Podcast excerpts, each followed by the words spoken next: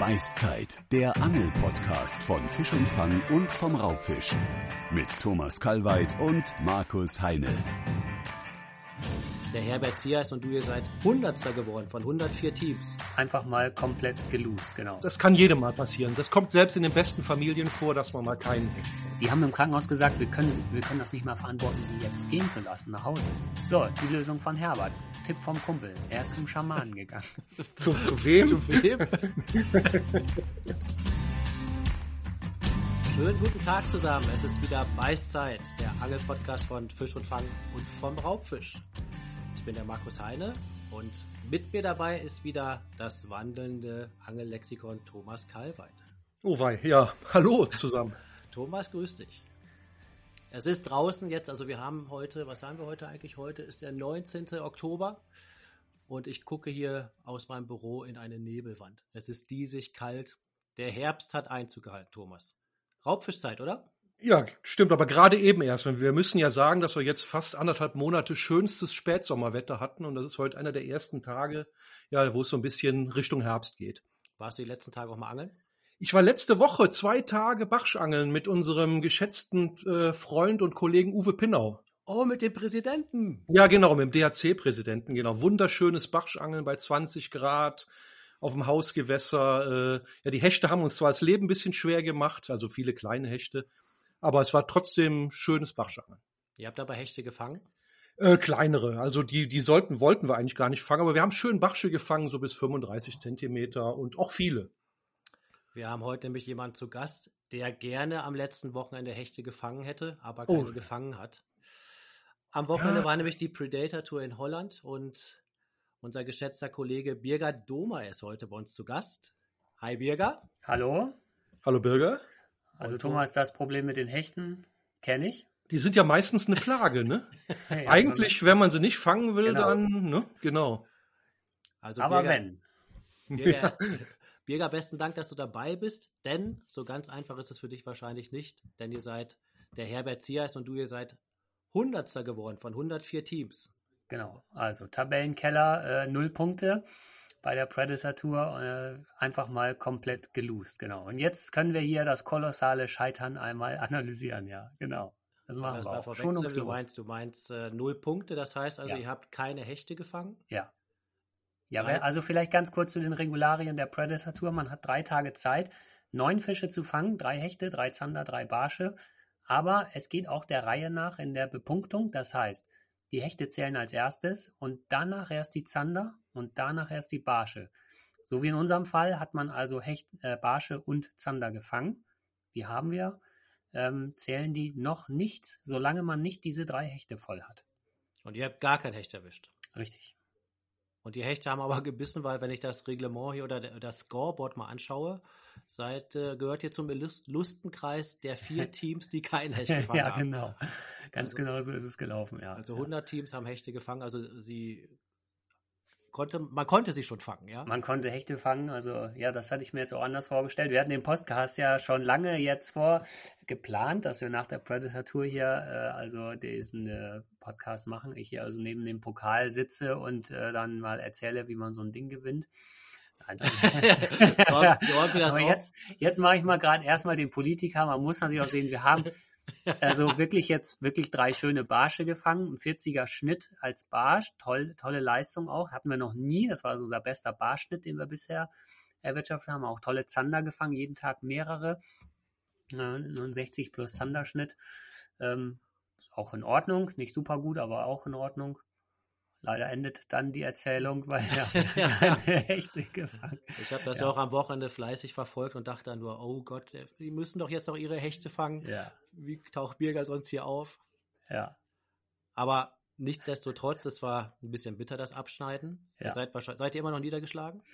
Ja, jetzt geht's eigentlich. Ne, es geht schon. Also ganz ehrlich, äh, ich bin schon ehrgeizig, sonst würde ich so ein Turnier nicht mitmachen. Herbert genauso. Man äh, fischt nicht so ein Turnier mit, um die ähm, Natur zu genießen. Ja, das ist eher zweitrangig bei so einer Sache. Da möchte man natürlich schon sich da mit anderen messen. Und äh, wenn man dann im kompletten Tabellenkeller versinkt, ist es einfach extrem bitter. Also das ist jetzt wirklich, da äh, beißt die Maus hier keinen Faden ab. Von daher am, äh, am letzten Tag äh, nach äh, so Turnierabpfiff, dann äh, da ist man schon also ein bisschen am Boden, ne? Das ist tatsächlich so. Ja. So. Warum habt ihr denn keine Hechte gefangen? Hast du schon äh, das ganze Wochenende analysiert und eine Lösung? Genau. Ja, also ich muss ehrlich sagen, unterm Strich, äh, ich weiß es nicht. Ich kann das echt, nicht. Ich kann das nicht, ich kann das nicht ganz konkret beziffern. Es gibt natürlich da ganz viele Theorien, aber unterm Strich muss ich ehrlich sagen, äh, wenn ich das lösche und nochmal machen äh, sollte, ich würde wahrscheinlich das gleiche wieder machen, weil äh, ich kenne das Haringfleet und Hollandsdieb, da wo diese äh, Tour ja stattfindet, eigentlich, was heißt gut, aber ich kenne das Wasser schon. Äh, ich kenne da gute Hechtplätze. Wir haben ja auch im letzten Jahr da äh, sehr gut abgeschnitten eigentlich mit Platz 6. Also das, wir haben da jetzt nicht viel anders gemacht als äh, letztes Mal. Und ähm, es ist normalerweise, ich sage mal, normalerweise kein großes Problem, da überhaupt Hechte zu fangen. Große Hechte ist immer ein Problem, das wollen alle. Aber überhaupt etwas zu fangen ist jetzt nicht so schwierig. Vielleicht fangen wir mal vorne an. Also wir haben ja auch ein bisschen, ein bisschen zumindest trainiert. Ne? Also wir sind zwei Tage vorher angereist und haben also schon mal zwei Tage gefischt. Die waren auch relativ durchwachsen, die zwei Tage. Garstiges Wetter mit viel Wind, viel Regen, äh, Ausfallmomente und alles konnten wir nicht machen. Aber am äh, Dienstag oder am Mittwoch, ich weiß gar nicht mehr, einen Tag vor der Challenge, habe ich dann irgendwann mal gesagt, Herbert, komm, wir haben jetzt einiges ausprobiert. Lief sehr verkorkst, war nicht so gut. Also Freiwasserangeln war irgendwie Mist. Ne? Zwei Meter Welle, äh, Freiwasserangeln, äh, wer das Echolotangeln kennt, das sogenannte Scopen, ja, mit einem Panoptics, der weiß, da braucht man ein bisschen ruhige Bedingungen dafür. Es klappt das nicht gut. Und im Fluss war auch irgendwie nicht gut. Also dieses Jahr durften wir auch im Fluss angeln. Das haben wir einen Tag probiert. Da waren aber schon irgendwie 40 oder 50 Boote unterwegs, haben alle Buden abgeklappert. Da dachte ich auch so, na, die Flüsse so die beste Alternative sind, das lassen wir mal lieber. Und dann meinte ich so am letzten Tag, äh, bevor es losgeht, komm, wir gehen nochmal in ein Krautfeld, was wir dann am ersten Wettkampftag gleich beangeln werden und gucken mal, ob Hechte da sind und äh, nur, dass man mal ein gutes Gefühl hat zum Angeln. Hm. Sind, sind da rein, haben eine Drift angesetzt von vielleicht 200 Metern. Das Krautfeld ist so Kilometer, anderthalb Kilometer lang, äh, also relativ großer Platz auch, kann man da so bequem drauf rumdriften. Hatten nach, was nicht, einer halben Stunde vier Hechte, zwei Zander. Das Biss einfach wie verrückt, ne? muss man mal sagen. Also war gut, aber natürlich direkt den Platz in Ruhe gelassen, sagt, nee, den sparen wir uns für morgen, ist in Ordnung, da ist noch genug Platz übrig, da stehen viele Fische, das ist in Ordnung, so fahren wir woanders hin. Woanders hingefahren, sofort wieder zwei Hechte gefangen, also okay, die Hechte sind heute scharf, ne? das ist, äh, ist klar, die beißen heute gut, aber kein Problem, wir haben Spots, wo man Hechte fängt. Ja, also seid ihr guten Mutes komplett Im in Prinzip den Wettkampf ja. gestartet. Ganz genau. Ne? Start äh, direkt los, da auf den Hechtspot durchgeangelt. Wir können, wir können ja einfach mal so die Tage chronologisch durchgehen. Also wir Ja. haben jetzt äh, gehört, ihr habt gut trainiert, habt auch Ja. gut gefangen, Genau. startet guten Mutes und jetzt ist Donnerstagmorgen, der Wettkampf beginnt. Ja. Wann geht's los? So, 8 Uhr geht's los. Also dieses Jahr ist ja, äh, weil es ja verschoben wurde von Juni auf Oktober, durch Corona auch eineinhalb Jahre verschoben nach hinten, ist im Oktober also so, dass man dann um 8 Uhr, startet man immer, aber im Oktober ist um 8 Uhr gerade so hell. Ne? Also das ist alles, was sonst im Juni so schön morgens am Steg im Hellen noch stattfindet, war jetzt, ähm, man ist ungefähr so, kann man sagen, so gegen 6 Uhr ist man dann am Bootssteg. Ähm, dann braucht man da ein bisschen Vorbereitungszeit, muss eine Bootskontrolle machen und so weiter und so weiter. Das dauert ja bei der Menge Boote auch eine Weile. Was Das heißt heißt- eine Bootskontrolle? Ja, da kommt jemand und schaut in dein Boot rein. Äh, hast du alle Sicherheitsbestimmungen erfüllt? Also Schwimmweste, äh, Feuerlöscher? Hast du etwas am Boot, was du nicht haben darfst? Also Fische gelagert. le lebende Köderfische oder auch tote Hechte oder was auch immer. Ne? Alles, Ja. was einem so weiterhilft in so einem Turnier. Das wird alles einmal geprüft, dass du da also keinen Unsinn an Bord hast. Äh, und dann kannst du rausfahren. Ne? Also von da ab, wenn die Bootskontrolle stattgefunden hat, darfst du auch nicht mehr an Land oder an den Steg oder sonst was. Um also Okay. nochmal Also soll man vorher auf Toilette gehen. ja. Gut, für einen Mann ist ja, kannst du ja über Bord dann noch diverse Ja, Dinge aber- erledigen, aber ja. Es gab, es, Gäste. Mhm, ja, also das ist so, ne? es gab ja auch weibliche Starterinnen. Ja, genau.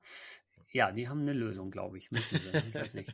Auf jeden Fall ist das dann so, dann geht es langsam los. Dieses Jahr war es also neu. Das hat jetzt unseren ersten äh, Angeltag auch ein bisschen, zumindest am Anfang beeinflusst, äh, war neu.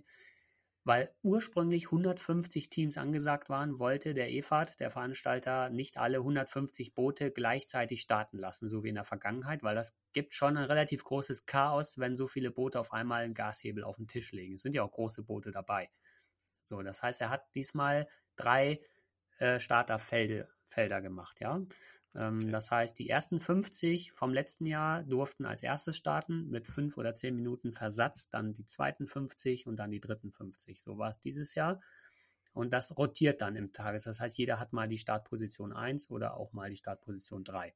Und dann werden die Hebel Ja. auf den Tisch gelegt. Genau, faire Sache also, aber es starten immer dann nur 50 Boote auf einmal. Wir waren jetzt im Starterfeld 1, äh, also am ersten Tag im ersten Starterfeld, weil wir letztes Jahr ja den sechsten Platz gemacht haben und ähm, dann durften wir also als erstes los und äh, sind, hatten aber dieses Jahr ein relativ langsames Boot, also ähm, wir konnten, sagen wir mal so 40 km/h fahren, grob, ne? Wir sind auch drei Leute an Bord mit Kameramann. Was Das ist das heißt, denn genau für ein Boot gewesen? Ein Crestliner, also von Herberts äh, Kumpel ist das ein, äh, Boot gewesen. Ne? Ich habe ja gar kein äh, gängiges großes Boot für so eine Challenge und Herbert auch nicht. Also wir haben uns da eins von Herberts Kumpel, hat ihm einfach eins gegeben. Die Bayern haben alles, die organisieren alles, die helfen sich, das ist alles gar kein Problem. So Wie stark motorisiert? 40 PS hatten wir da dran. Okay. Oder im damit sind wir schon- Im, Im Vergleich zu anderen Speedbooten da. Untere Grenze insgesamt. Okay. Also ich glaube, unter 30 ist da keiner. Ne? Also Das den Start, den. Start gewinnt ihr damit nicht. Den Start verlieren wir so oder so. Das heißt, wir verlieren auch das Rennen äh, bis zum Haringvliet. Die meisten fahren am ersten Tag ähm, im- Hollandsdieb, also unteres Teil Hollandsdieb oder Haringvliet zum Hechteangeln in die Krautfelder rein. Dieses Rennen verlieren wir so oder so. Gegen die ganzen 300 PS Nitroboote sind wir da raus. Ne? Die fahren 120 km/h auf dem Wasser, da bist du, da bist du raus. Das, die, selbst die dritte Startergruppe ist vor uns am Angelplatz. Das spielt gar keine Rolle für uns, ob wir da als erstes äh, Gashebel auf den Tisch legen oder nicht. Deswegen haben wir als erstes äh, einen Barschplatz angefahren. Und da haben wir zehn Minuten gefischt. Das heißt, wir sind einmal, das ist nur gerade rüber vom Startpunkt aus, das sind nur so fünf Minuten Fahrt. Und da hat Herbert, oder wir haben da so, ein, so eine kleine Rinne, die da äh, läuft und äh, die da sind manchmal oder oft sind da einzelne große Barsche. Und da hat Herbert vor zwei Wochen erst einen 50er Barsch gefangen. Und dann haben wir gesagt, den Spot kommen wir nicht mehr, weil wenn wir erstmal 40 Kilometer Strom abfahren, kommen wir an dem Tag da nicht mehr hin. Das heißt, wenn wir den angeln wollen, müssen wir es sofort machen. Und da bot sich jetzt der erste Tag an, weil wir da auch in der ersten Startergruppe waren. Das ist ja klar. So, und das haben wir auch gemacht, sind wir da drauf gefahren, haben da ein paar Zander gefangen, wie immer. Also äh, die Zander beißen ja immer wie verrückt, ne? Da in diesem Revier, das ist ja alles kein Problem. Hatten dann keinen Barsch, das war aber nicht schlimm, da haben wir zehn Minuten Zeit verloren oder so. Und sind dann runter zum Haringfliet Hechteangeln. Ne? Also von dem ganzen Tag haben wir da die, also vielleicht waren es 20 Minuten, haben wir da mal, ich glaube, da haben wir direkt drei Zander gefangen, voll Ja. gemacht. Ja. Genau, das hatte ich auch verfolgt am Score, Scoreboard, dass ihr direkt drei Zander gefangen habt. Habe ich nur Ja. gefragt, warum angeln sie jetzt auf Zander? Aber das ist Nee. ja da in dem Gewässer so, dass. Äh, Die beißen fast die- überall. ja, ja. Ja, das ist, das klingt immer blöd, weil viele Leute haben ja, also gerade wenn man in Deutschland angelt, ein Problem, äh, Zander zu fangen oder es ist eben kompliziert. Man muss dann gewisse Beißzeiten, Gewässer, Spots und so, damit man überhaupt mal einen fängt. Im Hollandsdieb ist das so, das Hollandsdieb darf man als Zander verseucht betiteln. Wenn man da angelt äh, in der Dämmerung, und das war ja nun morgens gerade Dämmerung, da kann man eigentlich fast nichts machen, um keinen Zander zu fangen. Da schmeißt du einen Jigspinner rein, in anderthalb Meter Wassertiefe hängt ein Zander dran. Mhm. Jo. Da kannst du mittags, das haben wir ja dann den Turnierverlauf auch, also da kamen bei uns ja immer mal wieder Zander dann zum Vorschein im Scoreboard. ja. ähm, äh, da kannst du einen äh, Hechtwobbler äh, irgendwo ins Kraut schmeißen in ein, eineinhalb Metern Tiefe bei strahlendem Sonnenschein, da kommt ein Zander da raus und äh, geht da drauf. Ne? Wie ist das eigentlich bei dem Scoreboard? Verfolgt ihr beim Angeln selbst auch, was die anderen Teams gefangen haben? Oder hat man dazu keine Zeit oder auch man macht das bewusst nicht? Also ich mache das eher weniger ähm, und angel relativ straight durch. Nehme das Handy also nur aus der Tasche, wenn wir einen Fisch fangen. Herbert macht das relativ viel, also der hat da immer das Handy am, am Mann. Hat natürlich auch seine ganze Connection, also sein Bruder oder andere Kumpels von ihm, die äh, ihm dann mal zwischendurch anrufen oder mal Fänge durchgeben oder sowas. Ne? Das, also der weiß dann immer schon ganz gut Bescheid und sagt das auch. Also von Herbert Aber- angeln auch ein paar Kumpels bei der Competition mit. Ja, ja. Dann Genau. hat er ein ganz gutes Netzwerk. Das ist ein gutes Netzwerk. Das ist manchmal auch sehr hilfreich, ja. Kann auch stören, weil du kriegst viele Einflussfaktoren, die du nicht unbedingt hören willst. Du willst ja deinen Plan durchziehen Mhm. äh, und machen. Und das ist dann nervig, wenn du gerade im Krautfeld driftest und da sagt dir einer, äh, neun Metern hat er gerade einen Hecht gefangen an der Mhm. Kante tief. so. Und der nächste sagt, ja, wir haben gerade im Fluss einen Hecht gefangen auf einem Steinhaufen und du bist da Mhm. irgendwo auf einem Sandplateau mit Kraut so und denkst so, jo, Mhm. okay, aber alles Dinge, die wir nicht jetzt gerade machen und die wir jetzt auch nicht machen können, weil es ist eine Stunde Bootsfahrt bis dahin und eigentlich ist es auch Quatsch, das einfach nur nachzumachen, was andere gemacht Mhm. haben. Man muss ja immer so ein bisschen seinen Plan äh, verfolgen, so, ne? Das ist ja ganz wichtig. Ja. Du erwähntest gerade schon wieder ein Krautfeld. Jetzt wollen wir Ja. natürlich wissen, was war mit eurem Hechtkrautfeld? Ja, genau. Also wir sind da drauf gefahren dann. Nach ähm, fahren wir, glaube ich, 45 Minuten ungefähr hin, vielleicht auch 50. Bis wir da sind, äh, besten äh, Mutes natürlich da die Köder ausgeschmissen und durchgedriftet. Äh, erster Biss, äh, super Einschlag, geil, Fisch dran, Kescher, jo, Zander. Immer Zander. ja, war kein Problem. Die ersten zwei, drei Stunden angelt man mit vollstem Vertrauen, weil wir wissen eigentlich, dass die Hechte in dem Revier oft mittags gut beißen. Also so zwischen elf und zwei ist eine sehr gute Hechtbeißzeit. Das heißt, früh morgens verpasst man noch nicht so richtig was. Also da weiß man eigentlich, man weiß so um zehn oder was, halb elf ist man dann da. Wir hatten ja erst noch Barsch geangelt, dann lange Fahrt. Und das ist okay von der Zeit her. Also kein Problem so. Ne? Bis 15 Uhr, da ist dann äh, eine gute Hechtbeißzeit eigentlich. Und die verrimmt dann so nach und nach. Ja, man driftet mhm. da drüber und drüber und drüber. Dann gibt es mal einen Fehlbiss. Also nicht so, dass wir keine Bisse hätten. Dann gibt es mal so einen Anstupser. Dann hast du da diese Hechtschlitze im Gummifisch oder auf deinem Köder. Dann schiebt mal einer das Spinnerblatt zur Seite. Aber nichts Verwertbares. Kein Fisch an der Angel, nichts. Ne? So richtig, ja, was, nichts. Ne? Was macht ihr in solchen Situationen? Wechselt ihr so viele Köder wie möglich durch? Angelt möglichst nee. unterschiedlich oder vertraut ihr einem Köder und also am ersten Tag nicht. Ich habe jetzt äh, zwei Köder überwiegend geangelt. Ich hatte, wir haben ja neu die Hechtgranate, damit hatte ich am Tag vorher zwei Hechte, deswegen habe ich den erstmal draufgelassen. So Köder mit einem großen Spinnerblatt und habe den Hecht Kaiser geangelt. Da hatten wir auch zwei Hechte drauf. Der war sehr gut in, in Motor da war das Wasser sehr klar. Also ich habe die zwei so im Prinzip Hardbaits durchgefischt und Herbert hat direkt all in äh, gefischt, zwei Köder im Wechsel. Äh, sein, äh, es gibt einen Gummifisch, der heißt Herbert, also so ein, von, ja. also so ein 30 Zentimeter langen äh, Riesengummifisch äh, aus äh, weichmacherfreiem äh, Plastik, also von, von Mobi Softbaits, glaube ich, ist das Ding. Den hat er dann aufgerickt, also ein richtiger Kofferköder. Er sagte, damit fange ich einen großen Hecht hier, einen Meterhecht, kein Problem. Ne? Das ist jetzt so der Bait. Und äh, diese Muras Maus, da hat er auch sich einen von besorgt. Den Tag davor hat er diese Maus in Rot. Zehn Würfel, kam direkt ein Meter zehn Hecht hinterher, bis vors Boot, den habe ich gesehen. Okay. Und ist abgedreht. Auf diesem Spot auch, ja. Den haben wir natürlich dann abgedrückt, so. Da steht der große Hecht. Direkt weggefahren dann auch, ne, den gar nicht nochmal angeschmissen.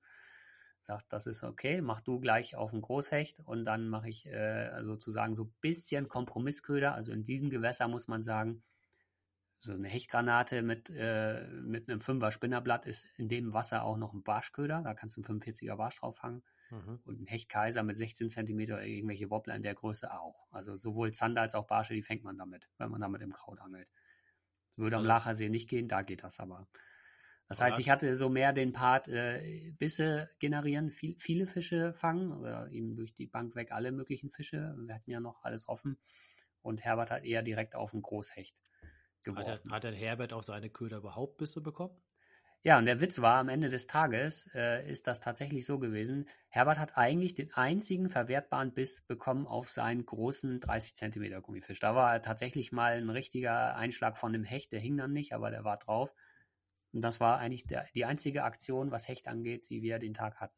Also wir haben insgesamt drei Krautfelder geangelt, diese, also nicht zu viele, aber die dann relativ intensiv, weil wir auch wissen, die Beißzeiten sind meistens so um die Mittagszeit. Hat sich dann auch gezeigt in der Tabelle, da kamen dann auch die Hechte rein.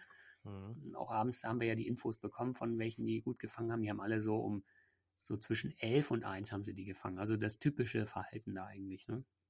Und was ja. macht man dann, ähm, wann, um 4 Uhr ist, glaube ich, Abpfiff an dem Tag, ja. oder? So, 4 Uhr ist, ihr habt kein Hecht gefangen, ja. sagt dann wahrscheinlich noch so, ach ja, äh, haben ja die Zander zumindest und hat heute nicht so gut gebissen. Dann seht ja. ihr natürlich, andere Teams haben Hechte gefangen. Ja. Fängt man da schon an zu zweifeln oder möchte man dann seine Taktik ändern oder ist da noch, ist man da, sagt man noch im grünen Bereich sagt so, ach ja, das, das ist auch ein bisschen Angeln. Mal gucken, wie es morgen ist. Oder genau. Wie, wie also für, für den zweiten Tag noch grüner Bereich. Also auf okay. jeden Fall. Wir haben eh eingeplant, zwei Tage in diesen Flachwassergebieten zu angeln. Und einen Tag haben wir uns dann optional offen gehalten für äh, verschiedene Sachen. Also je nachdem, manchmal fehlen dann auch noch die Barsche nach hinten raus oder ein Barsch. Also noch fürs Barschangeln eingeplant eigentlich so. Äh, wenn, ich, und, wenn ich da mal kurz einhaken darf, ihr ja. habt, wenn ich mich richtig erinnere, bei der Teilnahme im letzten Jahr, da habt ihr auch nur zum Schluss die Hechte gefangen, oder? Nee, da hatten wir die drei, da hatten wir die drei schon voll. Das ist der Plan für den letzten Tag gewesen. Ähm, wir okay. hatten ja auch einen Live-Scope dabei, also sprich pelagisches Freiwasserangeln. Äh, das kann man machen. Ähm, da hatten wir für dieses Jahr dann äh, auch ein bisschen ausprobiert vorher. Das hat Herbert auch schon viel gemacht, ich aber auch im, im Laufe des Jahres an anderen Gewässern allerdings. Das Anwerfen von Freiwasserfischen mit dem Panoptix Okay. Live Scope. Also du strahlst da nach vorne äh, vor, vors Boot und dann siehst du einen Fisch im Freiwasser stehen und du fährst nicht mit dem Boot über ihn drüber und lässt einen Köder runter, sondern du wirfst ihn schon an Mhm. aus dem, im Freiwasser, ja. Kannst, das kannst du auf dem Gerät sehen, wo dein Köder dann eintaucht, wie tief der ist und so und siehst den Fischen daherkommen. Hatten wir kurz ausprobiert, haben Fische gefunden, äh, die auch reagiert haben, nicht so gut, aber waren, es waren welche da, es wäre eine Option gewesen. Aber das kannst du nur machen, wenn du wenig Wind hast. Äh, Das hatten wir die ersten zwei Tage nicht. Okay. Da waren vier, fünf Windstärken. Da kannst du das nicht machen. Hast du da äh, zwei Meter Welle, dann schaukelt das Boot nur hoch und runter. Das ist total unsinnig. Ne? So, aber für den dritten Tag wäre das eine Option gewesen. Auf Okay. jeden Fall. Da fängt man dann Zander, größere Schnittzander auf jeden Fall. Und eben, da sind auch große Hechte dabei. okay. Das Problem bei dieser Angelei ist nur, äh, du fängst dabei keine Barsche. Das ist ausgeschlossen. Im Freiwasser, da sind keine Barsche. Und Mhm. mit den großen Ködern sowieso nicht. Ne? Das funktioniert nicht. Heißt, wenn du die Barsche noch nicht gefangen hast, in einer anständigen Größe, fällt diese Angelei eigentlich aus. Okay. Wie ist das denn so jetzt äh, nochmal zurück zum ersten Tag? Ihr fahrt jetzt in den Hafen, Ja. äh, habt nicht so gut abgeschnitten. Ja. Äh, wie ist die Kommunikation mit den anderen Teams? Was erfährt man von den anderen Teams? Man sieht ja wahrscheinlich auch irgendwelche Köder bei denen im Boot liegen oder Mhm, Das denkst du auch nur. Nee, nee, also die sind da alle professionell. Äh, du siehst in den Booten einen Teppichboden und du siehst eben die großen Echolote und dann ist das auch schon erledigt. Ne? Also Team, Team Trikots siehst du noch. keine Köder an Bord? siehst du keine. Da wird alles weggeräumt. Ach, Also es gibt vielleicht äh, das ein oder andere Team, was dann neu in dieser Sache ist. Da liegen dann mal Köder rum oder es gibt ja auch so Messis, ne? Die ein, also ein Boot habe ich gesehen, da lag glaube ich eine Tonne Gummifische irgendwie auf dem Teppich. Okay. Das hilft einem dann auch nicht viel weiter. Aber äh, normalerweise siehst du gar nichts in dem Noch Boot. nicht mal mein Bierdöschen? Bei manchen siehst, bei manchen siehst du nicht mal eine Angelrute. Selbst die werden unter Deck gepackt. Ach du Schande. Auch keine falschen Fährten, dass man irgendeinen so komischen Köder dranhängt, Ja. dass jeder denkt, damit muss man angeln. Genau, ne, Nee, das ist verrückt. null. Ja. Also verrät niemand irgendwas. Also Nee. wenn, also und wenn du dann Leute fragst, was die Ungern. gefangen haben, glaubst du denen das eigentlich oder oder Ja, das kommt immer drauf an, wen du. Also, wenn ich die Leute nicht so gut kenne, man kann mit jedem sprechen, es ist gute Stimmung, na, dann ist das, die sagen einem schon, was sie gefangen haben. Gut, steht ja auch im Leaderboard. Aber jeder hält sich natürlich ein bisschen zurück mit ganz konkreten Infos. Wo? Also, das ist das größte Geheimnis. Ja, wo habe ich geangelt? Äh, und auch äh, Köder, also was, was, womit habe ich geangelt? Ne? Schon, da wird sich schon zurückgehalten, auf jeden Fall. Auf jeden Und- Fall. Und du hast ja gerade erwähnt, dass äh, von Herbert auch ein paar bayerische Kollegen Ja. mitfischen und dann Ja. gibt es wahrscheinlich dann den großen Informationsaustausch am Abend. Das konspirative Treffen und die Planung für den nächsten Tag. Ja, genau. Also dann abends Hafenmeister, der hat da ein kleines Restaurant, da wird erstmal Steak geordert und ein paar Bier und dann wird, dann wird sich erstmal unterhalten. Und du hast dann, äh, da sind ja ein paar Leute, also Herberts Bruder hat ja auch mitgefischt, ne? Oder der, der Fabian und äh, die, ja, das sind ja Freunde von Herbert, ne? Also da Okay. sagt man sich alles. Also aber in gleichermaßen. Also wir haben denen auch äh, Spots gegeben, die brauchten dann noch Zander, das wäre jetzt kein Problem, haben wir denen auch noch äh, Zander-Spots gegeben und so, das ist kein Problem, da tauscht man sich aus. Und äh, Da- Herberts da Bruder und der alles. Fabian haben die Hechte gefangen. Ja, die haben ersten Hechte Tag. gefangen, ja. Nee, am ersten, ich glaube, einen oder so, also das war auch nicht so, so prall. Also die hatten dann auch Hechte, aber nicht so viel. Also auch die Karte nicht voll. Die haben beide, glaube ich, die Karte erst am letzten Tag voll gemacht. Dann. Okay. Ja. Wie ist das eigentlich? Äh, Herbert und sein Bruder sind ja Zwillinge. Ja, Das ist doch wahrscheinlich auch ganz witzig, weil die dazu, die sehen ja auch wirklich komplett ähnlich aus. ja. Ich habe die auch schon verwechselt. Na, ich bin der Martin. Ups, okay. Ja, mittlerweile kann ich das aber, glaube ich, ganz gut. Der Martin hat sich ein neues Boot gekauft. Der hatte ein Nitro-Boot. Der war auch immer Der hatte ein uns größeres Spot. Boot als ihr? Ja, der war immer vor uns Ah. am Spot auf jeden Fall. ah, deshalb Ja, ist er auch vor euch gelandet. Nee, der hatte, einen- der hat ein bisschen einen anderen Plan gefahren. Die haben viel im Fluss geangelt in der Ama. Da mag der gerne fischen und da haben die die Hechte im Prinzip nebenbei teilweise beim Barschangeln gefangen einfach. Das, was bei uns so ein bisschen fehlte. Eigentlich kannst du ja, wenn du da drei Tage angelst, irgendwas, da kommt immer irgendwo so ein Hecht nebenbei. Kannst du ja gar nicht von, von lösen, so, ne? Mhm. Mhm, Außer bei uns jetzt. Also da war sehr der Wurm drin. Habt Ja. ihr denn dann Informationen bekommen, die euch Ja. für den zweiten Tag weitergeholfen haben? Ähm, Anscheinend ja nicht. Ihr habt ja keine echte Nee. gefangen. Ja. mhm. Nee, Aber habt ihr so denn eure, eu- aufgrund der neuen Informationen eure Taktik geändert? Nee, auch nicht wirklich. Mhm. Du Also bist ja wart- erstmal noch wart auf ihr dem Trip. Nee, aber du hast ja deinen eigenen Plan. Und da haben wir erstmal äh, Folgendes gemacht. Wir haben also gesagt, okay, der erste Tag für uns war jetzt nicht, nicht gutes Beißen. Also das ist ja eine alte Regel, ja, auf einen Beißtag folgt ein Scheißtag. Das muss man einfach mal so sagen. Das heißt, wir haben den letzten Trainingstag, da waren die Hechte rattenscharf, zumindest auf unserem Platz. Das war super. Und im ersten Wettkampftag waren sie da total maulig. Da ist die Chance natürlich aber ganz gut, dass du am Tag darauf, dass die dann wieder beißen. Weil irgendwann müssen die wieder beißen, das ist ja so. Ne? Und die sind ja nicht weg. Also Hechte in so einem Krautfeld, die verschwinden. Die sind, es ist ja keine Dorade, die da wild durch die Gegend schwimmt. Die, so ein Hecht, der steht da eben und der ist halt da. Ne? Also ich finde solche, solche Floskeln oder Anglerregeln ganz lustig, dass auf dem Beißtag ein Scheißtag folgt. Das war meistens so. Und was haben dann die Leute gesagt, die am ersten Tag gut gefangen haben? gesagt, auf den Beißtag folgt der Scheißtag. Ja, aber guck mal, die haben, also äh, zum Beispiel der, der Andi Gutscher, der hat ja da schon, glaube ich, ich meine, der hatte gleich drei äh, Meter Hechte den ersten Tag. Die haben richtig gut gefangen. Aber er sagte auch, also erstens, zähes Angeln den ganzen Tag über. Klingt jetzt blöd mit drei Meter Hechten, aber zäh. Und die haben alle Bisse in 20 Minuten gehabt, auf einem Spot. Das war so großen Hecht drauf, abgelockt, so sollen wir jetzt wegfahren und später wiederkommen. Ach nee, ich mache noch einen Wurf, baff, gleich der nächste große drauf. Und die standen alle in so einem kleinen, äh, so einem kleinen Stück von 50 Metern, haben die die Hechte gefangen, in 20 Minuten, Schluss. Für den Rest des Tages keine Bisse mehr. Und das haben mir ganz viele berichtet, dass das jetzt so ein bisschen der Kern war im Oktober, Oft hatten, standen die Hechte sehr konzentriert auf ganz kleinem Fleck und haben nur ganz kurz gebissen und den Rest, teilweise sechs, sieben Stunden, null Bisse. Und das ist natürlich, wenn du in dem Moment Boot fährst, wenn du in dem Moment gerade schlechtes Vertrauen in dem hast, was du tust, oder gerade die Trift falsch ansetzt, oder, oder, oder, dann hast du diese 20 Minuten nicht. Und dann mhm. hast du eben nicht äh, den einen guten Moment und sechs Stunden Leerzeit, sondern hast du einfach die, den ganzen Tag Leerzeit. Wie kann ich mir das überhaupt vorstellen? Ihr seid ja zu zweit an Bord.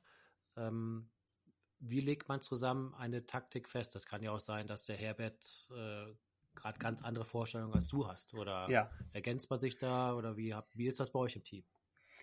Also das ist eigentlich relativ gut bei uns im Team. Äh, wir besprechen die Sachen natürlich am Abend vorher oder auch die Tage vorher schon immer mal wieder so. Ähm, Herbert war ja jetzt zum Beispiel, hatte YPC Boat mitgeangelt, das war irgendwie zwei, zwei Wochen vorher in demselben Revier. Also er hatte sozusagen die kürzlichsten Infos über diese ganze, über das Revier, wie es so beißt. Das nimmt man natürlich gerne mit, solche Infos. Und dann äh, legen wir uns einfach auf den Plan fest. Herbert ist jemand, der legt sich da recht schnell fest. Wenn ich meine, äh, was machen wir am ersten Tag? Sollen wir im Krautfeld driften und auf Hechte schmeißen? Ja, machen wir. Und das ziehen wir durch. Und fertig ist er damit. Okay. So. Und er sagt dann auch zwischendurch, weißt du was? Hast du hier ein schlechtes Gefühl? Willst du was anderes machen? Mach. Okay. Wenn du nicht richtig fischen kannst und meinst, das muss anders gehen, mach es anders. Mach einfach, ich fische mit. Es ist, er sagte immer, es bringt nichts, wenn zwei Leute denken, es reicht, wenn einer denkt. Das, ist in, das reicht, äh, weil sonst äh, kommt man nur durcheinander. Das bringt dann nichts. Ne? Also Herbert angelt und du denkst. Also ja, ja, ich fahre das Boot und äh, wähle so ein bisschen die Spots und wie wir die anfahren und so, aber hm, weiß ja, wenn man dann also nach eineinhalb Tagen, ja, also skippen wir mal vor auf den zweiten Wettkampftag mittags, da hätte ich dann doch schon gern mal langsam den Hecht im Boot gesehen. Wenn es da immer noch nicht läuft, äh, dann ist natürlich manchmal so Rätselraten, hast du dann noch eine Idee, ne? Also, äh, weil jetzt das, was ich bisher gemacht habe, war ja nichts so, ne? Kannst du nochmal machen jetzt? Und wie ist dann die Gefühlslage? Es, man kommt ja dann immer mehr, also ja. der Optimismus schwindet und ja. man kommt ja dann in diesen komischen Trott, wo man dann gar nichts mehr vertraut. Ja, also ich glaube, dass der Punkt, den hatte ich so am zweiten Tag, so, ich würde sagen 13 Uhr sowas, 13, 14 Uhr würde ich sagen. Ne? Da weißt du, die Hechtbeißzeit war gestern mittags da, Leute haben gefangen, diesen Tag auch, die war mittags da, jetzt ist schon so zwei Stunden durch, immer noch nichts gerissen. Mhm so, was machst du, ne? Was, äh, was kannst du jetzt irgendwie ändern oder tun? Irgendwas musst du tun, weil das, was du bisher getan hast, war nichts so, ne? Probiert man, könnte, man, man könnte ja dann auch sagen, so, ach komm, ich brauche ein bisschen Motivation, lass mal Barschangel gehen. Ja. Gut, am zweiten Tag muss ich sagen, war die Ansage zuerst, ähm, das ganze Turnier war so ausgegangen, also der EFAT hat direkt äh, morgens, es gibt immer morgens eine, eine, Sitzung, wo alle Team-Captains zusammenkommen und dann sagt er, was Sache ist. Es war sehr, sehr viel Wind angesagt für den Tag aus einer Richtung, dass der Wind also komplett das ganze Haringfleet Hollands Deep hoch äh, pustete und gegen die Strömung läuft und dann hast du da zwei, drei Meter Welle. Das hat er gesagt, machen wir nicht. ihr dürft die ersten zwei Stunden nur in der Armer und in, in der Meerwede fischen. Also 100 Boote sind in den Fluss gefahren. Das war auferzwungen. Du musstest in den Fluss fahren zum Angeln. Du durftest nicht ins Hollandstief fahren, ja. Okay. Das war für uns jetzt, der Fluss ist so, okay, also ich kenne mich in der Meerwede ganz gut aus in den Buhnen. Hätten wir vielleicht auch noch gemacht, haben wir dann am dritten Tag auch, aber wäre es nicht so meine allererste Wahl, wenn ich noch einen Hecht brauche. Ne? Das ist auch gut für Barsch und für Hecht, aber jetzt nicht so die ultra sichere Nummer. Ne? So, und deswegen mussten wir da erstmal zwei Stunden sozusagen da dann Barsch angeln. Also wir haben eh erstmal die zwei Stunden Barsch geangelt. Das war das Sinnvollste. Okay. Irgendwie einen kleinen gefangen, haben wir wieder Zander gefangen ohne Ende. Das war übrigens ganz witzig. Dann, äh, Herbert hatte eine Rinne, hatte eine, sich eine super Karte, Relief-Shading-Karten von Navionics, kann ich nur empfehlen fürs Handy. Da war mitten im Hauptstrom der Arme eine Rinne. Kleine, die war zehn Meter lang, ein Meter breit. Da lag vielleicht irgendein Objekt oder so vorn drin, weiß nicht, ein Wrack oder irgendein Stein oder so. Und dahinter hat sich eine kleine Rinne ausgespült kannst du auf diesen Karten sehen. Die haben wir abgeankert, da reingeschmissen, da stand es einfach knüppelvoll mit Zander. Ne? Da hättest du 20 ja. Zander fangen können, ja. Aber die brauchtet ihr nicht? Nee, die Wochen vorher standen auch Barsche drin. Das ist ja immer so. Und Wenn du glaub, kommst, glaub, immer heute, Zander, ne? Heute Dickspinnereien, Zander. Heute, so heute stehen da auch Hechte drin. Nee. Doch, am nächsten, jetzt, heute. Am nächsten Tag. Nein, Ehrlich, ja. Am nächsten Tag ist der Fabian, der brauchte noch Zander, hat er gesagt, fahr zu dieser Rinne, da steht es einfach knüppeldick, da fängst du sowieso zwei Zander. Oh, ganz Fabian fährt hin, erster Fisch, Hecht. Danke für den Tipp, Jungs. ja, ja. Also ich, aber wir hätten ihn ja, wir haben ihn ja nicht gefangen. Ich glaube, das war, da war so der Wurm drin, ja. Von ja. solchen Stories habe ich ohne Ende. Wir waren an so einem Krautfeld, da ist so ein kleines Loch im Krautfeld drin, also da geht es nochmal so runter auf vier Meter, also so, so rundum. Da hatten wir ja die Info, so da stehen Hechte, ne? Also Großhechte auch. Wir natürlich hingefahren, da geangelt. Nix, bei uns natürlich nix, ja, durchgedriftet gemacht. Fahren weg, kommt ein anderes Boot hinter uns. Das war unser Stegnachbar, ne? Ja. Habe ich ihn nachmittags gefragt am Steg. Und hattet ihr was in dem Loch? Ja, da sind wir rein. Erste Drift, 93er Hecht. Ach, das schon. Ja, bitte. Und das ging nur so, ja. Also das ging nur so. Das war äh, dauernd, also egal, Leute, die vor uns auf dem Spot waren, haben Hechte gefangen. Leute, die nach uns auf dem Spot waren, haben Hechte gefangen. Nur wir haben keine gefangen. Also es war auch dann irgendwann vom Gefühl her, also zweiter Tag, sage ich ja so 14 Uhr oder sowas, da, da merkte ich schon so, irgendwas ist hier, das Mojo ist ganz weg. Mhm. Ist weg. Und dann fängst du an, und das fing dann an, äh, letzte Stunde am zweiten Tag, so die Nummer Köderwechsel in 5 Minuten Takt. Ne? Ähm, okay. Spots irgendwie kein Vertrauen, so, das ist geil. Du schmeißt einen Köder rein, kurbelst einen, denkst so, oh nee, der ist ja scheiße, das geht gar nicht. Den nächsten so, ne? Mhm. Dumm, weil auf den hast du schon so viele Hechte gefangen. Machst ja am Ende eh nur noch das ran, womit du schon gefangen hast.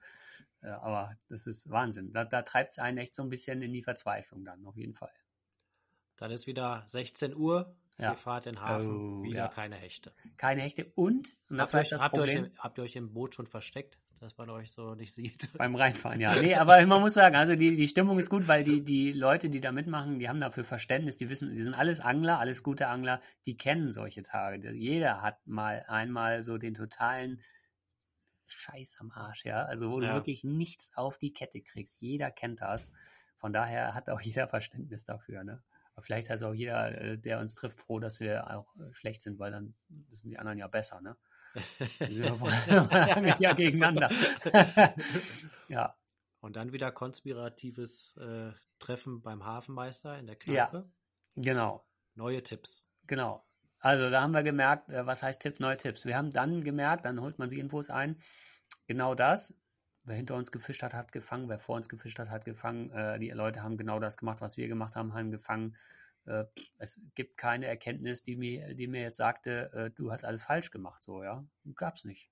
Das Blöde ist ja auch manchmal dabei, man erhofft dann so, ach, jetzt kriege ich den Tipp, der ja. und der Köder ist der beste, die ja. und die Tiefe, aber oft kommt ja auch dann so ein, so ein Mischmasch raus, so, ach, ja. der eine fängt auf Oberflächeköder, der andere am Grund und äh, der Thomas, hat ja mal, Thomas hatte mal eine ganz witzige Sache, das hat er mir vorhin mal erzählt, beim DAC. Da habt ihr auch mal so eine Statistik geführt bei so einem Treffen. Ja, wir haben mal, wir haben mal bei einem Treffen über drei Tage Fragebogen an alle Angler ausgeteilt. 30 Angler oder so. Und da musste jeder, wo er gefangen hatte, die Tiefe und welche Farben und welche Köder. Und dann haben wir am Ende ausgewertet. Das Lustige war, es kam, jeder sagte dann, ach, die beißen nur flach und da und da. Und dann haben wir die Fragenbögen ausgewertet und das Ergebnis war, die haben auf große Köder gebissen, auf kleine, flach, tief, auf bunte, auf naturfarbene. Es gab überhaupt keinen roten Faden und so ist das meistens. Angler neigen aber dann oft dazu, sich so eine, ja, also ein Aberglauben zu entwickeln. Ne? Die fangen einen Fisch mit einem Köder, dann heißt es, alle Hechte beißen auf diesen Köder. Mhm. Ne? Aber da war kein roter Faden drin. Über drei Tage, alles war möglich ne, beim Hechtangeln. Ne? Deshalb könnte ich mir auch vorstellen, dass solche Beratungen oder Treffen dann auch eher kontraproduktiv sind, weil man wird dann vielleicht eher verwirrt und denkt, ach. Genau. Erst saugst du auf, weil du ja etwas verzweifelt bist und möchtest gerne wissen, was machen die anderen anders. Und dann merkst du aber ganz schnell, irgendwann geht es dir auch auf die Nerven. Äh, das ist ja oft gut gemeint, aber das ist dann so, es bringt einem nicht wirklich weiter. Also in dem Fall als Beispiel, da ging es um das Thema Hechteangeln. Der eine hat dann große blau-weiße Gummifische ganz langsam im Kraut gekurbelt. Der nächste äh, hat dann Spinnerbaits. Der nächste hat dann äh, kleine Wobbler ganz dicht äh, im Kraut einer Steinpackung geangelt. So. Der nächste hat in Stintschwärmen geangelt, äh, pelagisch, da wo die Rapfen raubten, unten drunter im Freiwasser. Und das geht dann nur so weiter, ja. Crankbaits im Fluss musst du angeln. Da haben wir alle Hechte drauf gefangen. Also im Prinzip jede Angeltechnik und jeder Köder, den man sich vorstellen kann, hat Hechte gefangen. Egal was, ja. Und dann hast du am Ende weißt du so viel wie vorher. Aber so ist es ja auch, weil Richtig. ich denke mir immer, der eine Hecht weiß doch nicht, worauf der andere Hecht fünf Kilometer weiter gebissen hat. Ne? Jeder Hecht ist doch irgendwie auch anders. Ne? Also, dass es da ja. auf einmal morgens ein Treffen aller Hechte gibt und mhm. heute fressen wir nur Feiertiger flach, äh, das, das gibt's doch nicht. Also das ist, also manche Angler, also ich glaube, es ist immer alles möglich, ne? Oder oft alles möglich. Ja, also der Hauptpunkt, und das ist beim Angeln immer so, ist, glaube ich, dass man das, was man tut, mit vollstem Vertrauen macht und voll durchzieht. Du musst dabei ein gutes Gefühl haben. Du kannst eine hässliche Kröte von Köder dran haben, aber wenn du weißt, das Ding hier fängt mir heute den Fisch, das ja, Vertrauen durch. ist alles. Das, das ist, ist dann fischst du den genau, auch besser. Ja. Ne? Und das ist, glaube ich, entscheidend. Also das andere, äh, das ist viel schlimmer. Also dieses äh, Verwirrtsein und äh, rum. Und da, aber an dem Weil, Punkt waren wir schon, ne? Und das ist dann schlecht. Also das, das ist einfach so. Wie gesagt, ich würde. Aber ich würd manchmal, das jetzt zum Beispiel zum äh, vorletzten Jahr, glaube ich, da hatten wir auch so einen Krampf mit den Hechten. Da hat uns dann irgendwann jemand den Tipp gegeben, so, und hier pass auf, Fox Pro Shed, Natural Perch, und ihr müsst den schnell angeln, ja. Macht da sieben Gramm Blei dran äh, im Kraut, aber durchbürsten, schnell und dann Pausen und so weiter, ne. Und ihr sagt, jo, echt jetzt, ne? Na gut, mach mal in dem trüben Wasser. Und das war dann tatsächlich ein Durchbruch. Ne? Das haben wir am hm. dritten Tag gemacht und hatten sofort mehrere Hechtkontakte. Dann haben wir den Tag noch fünf oder sechs Hechte gefangen, wo wir vorher zwei Tage lang gar keinen hatten. Also das war dann tatsächlich mal ein Tipp, eine Methode, die hat super funktioniert. Ne? Also das war wichtig auch. Äh, aber dieses Jahr war da irgendwie nichts Gescheites dabei. Ich sag ja, ja Carolina Rick Krebs in neun Metern Tiefe. Sag, oh, du, weißt ja. du was, da hast du jetzt heute vielleicht 90er drauf gefangen, aber sowas brauche ich da nicht reinschmeißen du, alleine dieses Gefühl zu sagen, ich brauche noch drei Hechte, ich gehe jetzt irgendwo auf neun Meter, man muss dazu sagen, das Gebiet ist äh, auf 40 Kilometern Länge, neun Meter tief, wo willst du da hinfahren? Und schmeißen Krebs am Carolina Rig rein mit einem Mono-Vorfach und fangen damit drei Hechte. Das ist absurd, ne? Das sind so Tipps, die bringen einem gar nichts. Das ist zwar passiert und das ist auch okay, aber es ist für mich einfach nicht verwertbar. Wie sind denn die Teams, die jetzt zum Beispiel am zweiten Tag schon super gefangen haben? Sind die dann auch besonders äh, selbstbewusst in ihrem Auftreten oder sind das alles durchweg, sag mal so, Profis? Da merkst du auch gar keine Emotionsregung oder? Tja, das ist schwer zu sagen, weil also wir dieses Jahr war es dann so, dass wir ja auch insgesamt relativ wenig Kontakt zu Anglern insgesamt hatten. Also morgens war es eben so, der ganze Bootsteg, alles findet im Dunkeln statt. Ja, da äh, kennst du schon kaum jemanden und alle tüddeln so in ihren Booten rum. Da war wenig Austausch dann.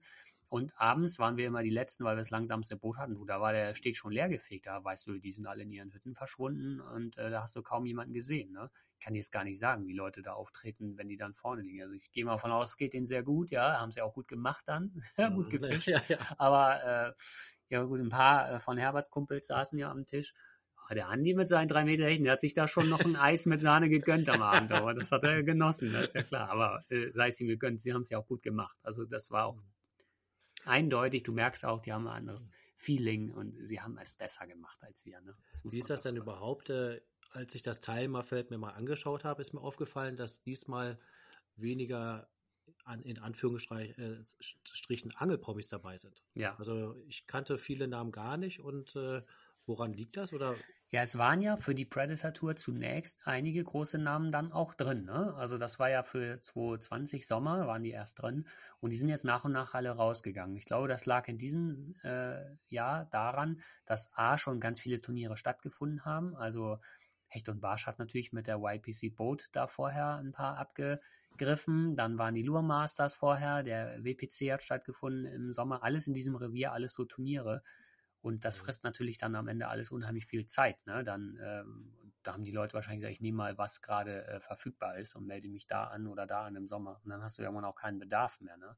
Und dann gibt es ja diese Entwicklung, die meisten namhaften Angler, die haben ja auch was zu verkaufen, um es mal ganz deutlich zu sagen. Also stehen ja für irgendein Team, für eine Angelmarke.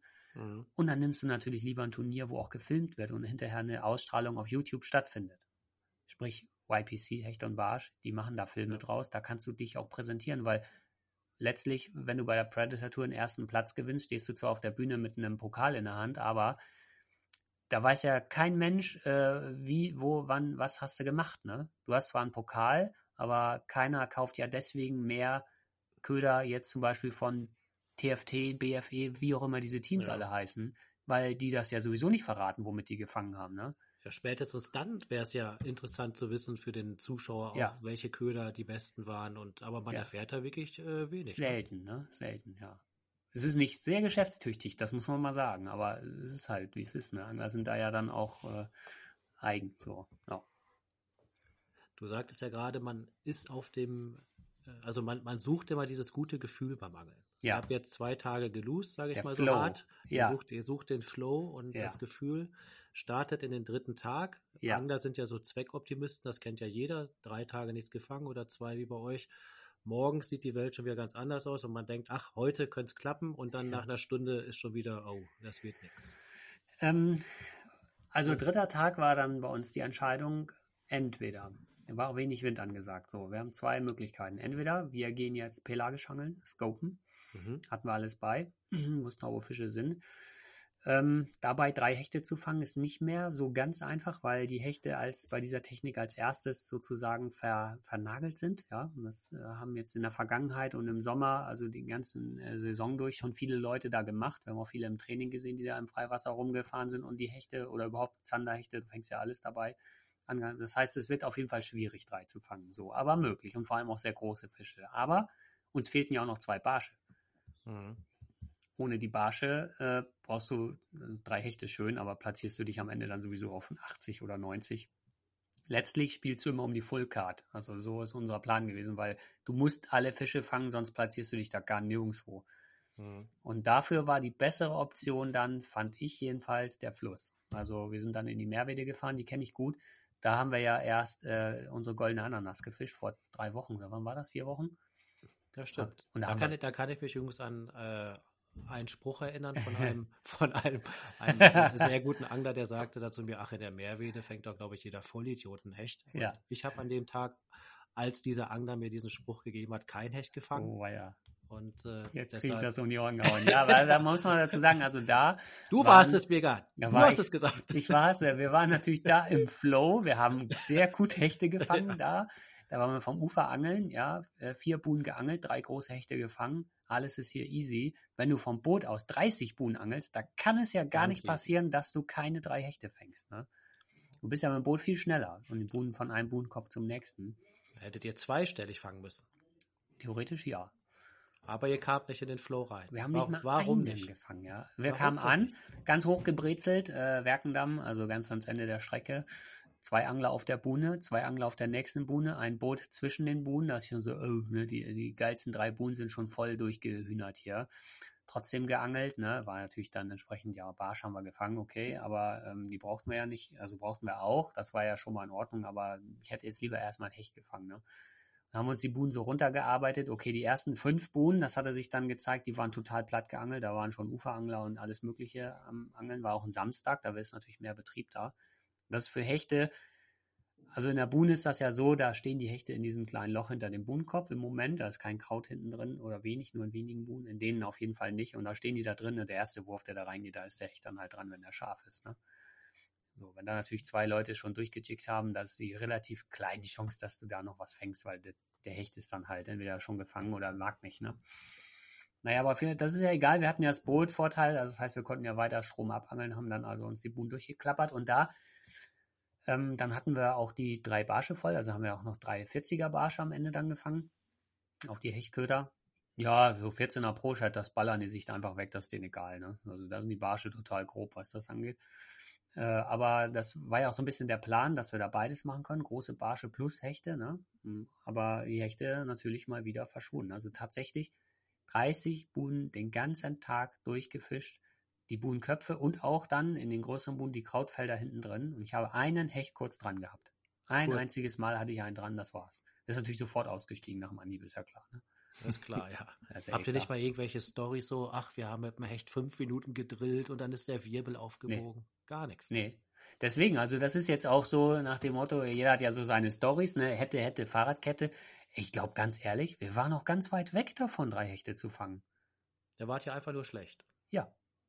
Das sage ich jetzt so hart, aber ja. das hättest du mir im Vorgespräch auch gesagt, dass ihr einfach Muss ich schlecht zugeben. geangelt habt. War eine unterirdische Leistung, es war schlecht gemacht. Das ist wahrscheinlich, also ich, ich würde mal sagen, es ist so, so eine Doppel, äh, so, so zwei äh, Hauptgründe, würde ich mal so anführen. Also erstens, ich habe diesem Revier gar nicht geangelt dieses Jahr. Ich hatte einen Angeltag da, war ich mit Gregor mal fischen.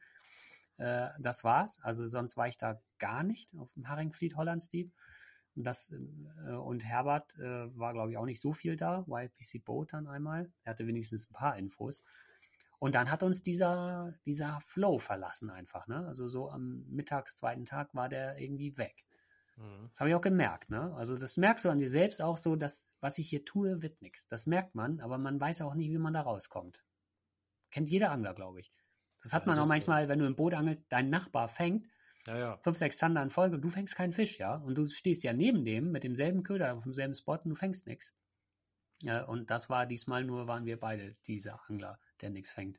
Da konntet ihr euch auch nicht mehr motivieren, so richtig zum ja, doch, ja, Also ich fand im Fluss, äh, da habe ich dann tatsächlich, äh, das habe ich, Sebastian war ja unser Kameramann und diese Buhnen, weil ich da auch vorher gut gefangen hatte, ich hatte da echt ein gutes Gefühl dann wieder. Ja, da kam wieder so ein bisschen, also bei mir so Gefühl zurück. Ne? Da war wieder dieses, ey, wenn ich das jetzt hier durchziehe, ja, also drei Hechte wird jetzt eh knapp, aber ich fange hier einen Hecht. Ich wollte dann einfach irgendwann nur noch einen Hecht fangen. Ja, das, ich habe ihm das auch gesagt. Ich habe ein gutes Gefühl, wenn wir jetzt weitermachen. Ich habe echt, das könnte klappen hier. Ich weiß nicht, irgendwie der Köder, das passt gerade alles. Und wirklich eine Viertelstunde später habe ich einen Hecht dran. Ja. Das war so ein Moment, wo ich auch dachte, das passt alles, das ist okay. Und ich hatte dann tatsächlich einen dran, ja. Also wirklich ganz kurz drauf und der ist dann ab. Äh, das war Pech, aber ja, für mehr, für mehr hat es da nicht gereicht. Aber da sieht man wieder dieses Gefühl, das muss da sein, ja. Sonst ist das nichts. Also sonst kann das nicht klappen. Jetzt könnte man ja so schöne Floskeln auch bringen, so das ist Angeln, ne? Und nicht jeder Tag ist Fangtag. Und Angeln ja. hat auch was mit Glück zu tun. Hat Angeln auch was mit Glück zu tun? Viel. Ja, das glaube ich auch, ja. Großteil ist Glück, ja. Das ist so. Ja. Man meint zwar immer, dass es können, aber wenn, wenn man kein Glück hat, man sieht's ja. Ihr beide könnt ja Hecht angeln. Ja. Ihr habt gute Köder, ihr habt gutes Gerät, ihr kennt das Gewässer. Und wenn halt Pech da ist, dann ist Pech da, da machst du nichts. Ne? Das sieht man dann halt wieder. Ne? Jeder kennt das, da sitzt man neben einem und stippt auf Rotaugen, der andere fängt 100 Rotaugen direkt neben einem und macht, man macht genau das Gleiche und kriegt nicht einen Biss. Das ist alles nur Zufall, ne? Das ist alles reiner Zufall, ja. aber es gibt's halt, ne? Das gibt's halt, ne? Ja. Es gibt auch Leute, die gewinnen dreimal hintereinander im Lotto. Das gibt's, ne? Und manche nie. Wer das also vielleicht, äh, äh, das ja auch kennt, der geht mit einem guten Kumpel angeln. So, ja? Man hat ja immer so seinen Kumpel, mit dem man angeln geht, ne? Wo man die meiste Zeit verbringt, so zu zweit. Und da variiert das ja. Man fängt ja nie gleich viel. Es ist ja so, dass den einen Tag hat der eine die Nase ziemlich vorn und den anderen Tag der andere. Ne? Dann fängt einfach einer mehr als der andere. Das ist ja ganz normal. Das passiert. Und das gleicht sich meistens immer aus. genau, über, eine, über, so eine Woche gleicht ja. sich das meistens aus. Genau. genau. Ja. Oder auch übers Jahr. Ne? Ja. Da hat da immer mal einer so Phasen, wo der total so räumt, aber dann das kippt auch wieder. Also äh, das gibt es ganz extrem teilweise. Da kann ich unendlich viele Beispiele dafür nennen, aber äh, das ist so. Und nur bei dieser Challenge, du hast nur diese drei Tage, ne? Mhm. Also ich bin mir ganz sicher, da fahre ich morgen hin in das Krautfeld, schmeiß da irgendeinen Köder rein, nehme ich sofort einen Hecht dran. Man müsste das Glück beeinflussen können. Ne? Das wäre doch mal was für, anstatt Panoptix Echolot so ne? irgendwie Glück beeinflussen. Ne? Ja, so, und da kommen wir zu dem Thema, Thomas, aber das ist gar nicht so dumm. du kannst ja ein bisschen das Glück beeinflussen. Ich glaube, dass man ja mit Fleiß und auch mit dieser Technik durchaus Einfluss ausüben kann. Also wenn man sich sehr anstrengt, äh, das, was manche dann verbissen nennen, aber da ist es halt so, ja, sehr verbissen da dran geht, und mit dem Boot rumfährt, ohne, ohne ein Gefühl, dafür brauchst du kein Gefühl, dafür brauchst du nur die Technik.